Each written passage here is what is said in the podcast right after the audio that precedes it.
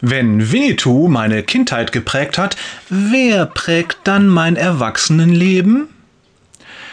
Neulich las ich auf Quora die Frage, welcher Autor hat dein Leben nachhaltig verändert? Ja, habe ich gedacht, die Frage ist leicht beantwortet. Karl May natürlich. Doch Scherz beiseite. Tatsächlich gibt es einige Autoren, die mein Leben nachhaltig verändert haben. So wie ich das sehe, gibt es dafür zwei Gründe. Erstens, sie schreiben über denjenigen, der allein Herr über das Leben ist, Jesus Christus.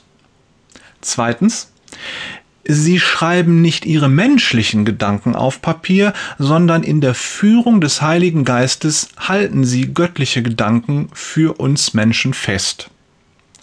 Das Buch, in dem sie das tun, ist natürlich die Bibel. Fünf dieser biblischen Autoren stelle ich hier kurz vor. Johannes. Johannes ist einer der ganz Großen in der Bibel. Er gehört zu den drei Lieblingsjüngern Jesu. Neben seinem Evangelium hat er mehrere Briefe und das Schlusswort der Bibel geschrieben, nämlich die Offenbarung. Wenn du eine Lektüre suchst, die deinen Intellekt aufs äußerste fordert, dann liest das Johannesevangelium. Manche sagen, es ist so flach, dass ein Kind darin spielen kann und so tief, dass ein Elefant darin versinkt. Hm. Aus eigener Erfahrung sage ich dir, das stimmt. Markus. Wenn die Bibel ein Kinofilm wäre und Markus ein Schauspieler, dann wäre er vielleicht Vin Diesel oder Bruce Willis. Niemand kommt so schnell zum Punkt und kein anderer Autor der Bibel schreibt so actiongeladen wie Markus. Schon der erste Satz seines Evangeliums zeigt, wo es lang geht. Dies ist der Anfang des Evangeliums von Jesus Christus, dem Sohn Gottes. Bäm!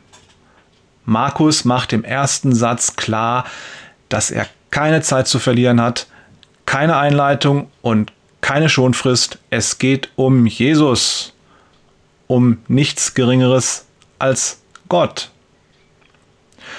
Lukas. Lukas ist Arzt und Naturwissenschaftler, ein hochgebildeter Mann. Seine Texte sind eher nüchtern, aber nicht langweilig. Im Gegenteil. Neben seiner Version des Evangeliums hat er auch die Apostelgeschichte geschrieben. Viele betrachten diese beiden Bücher als ein großes zusammenhängendes Werk. Ich finde, sie haben recht. Hm. Übrigens, unter allen Autoren des Neuen Testaments ist Lukas der einzige Nicht-Jude. Er wurde im syrischen Antiochia geboren. Matthäus. Die Bergpredigt kennt jeder, oder? Zumindest vom Namen her und zumindest in unserem Kulturkreis. Weiß ich aber nicht genau. Für dich hoffe ich, dass du sie kennst. Wenn nicht, lies sie. Matthäus hat diese Worte Jesu aufgeschrieben, weil er war live dabei. Die Bergpredigt ist Teil des Matthäusevangeliums und auch das solltest du von A bis Z lesen. Paulus. Paulus ist Paulus ist Paulus. Vor seiner Bekehrung hieß er Saulus.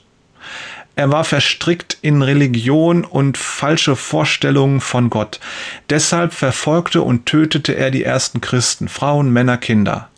Und er war überzeugt von dem, was er tat. Er war überzeugt, dass er Gottes Willen tut. Das änderte sich dann allerdings schlagartig.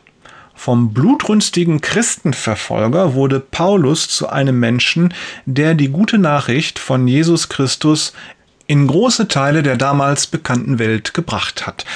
Und er tat das unter großem persönlichen Leid. Wie ist so ein Wechsel möglich?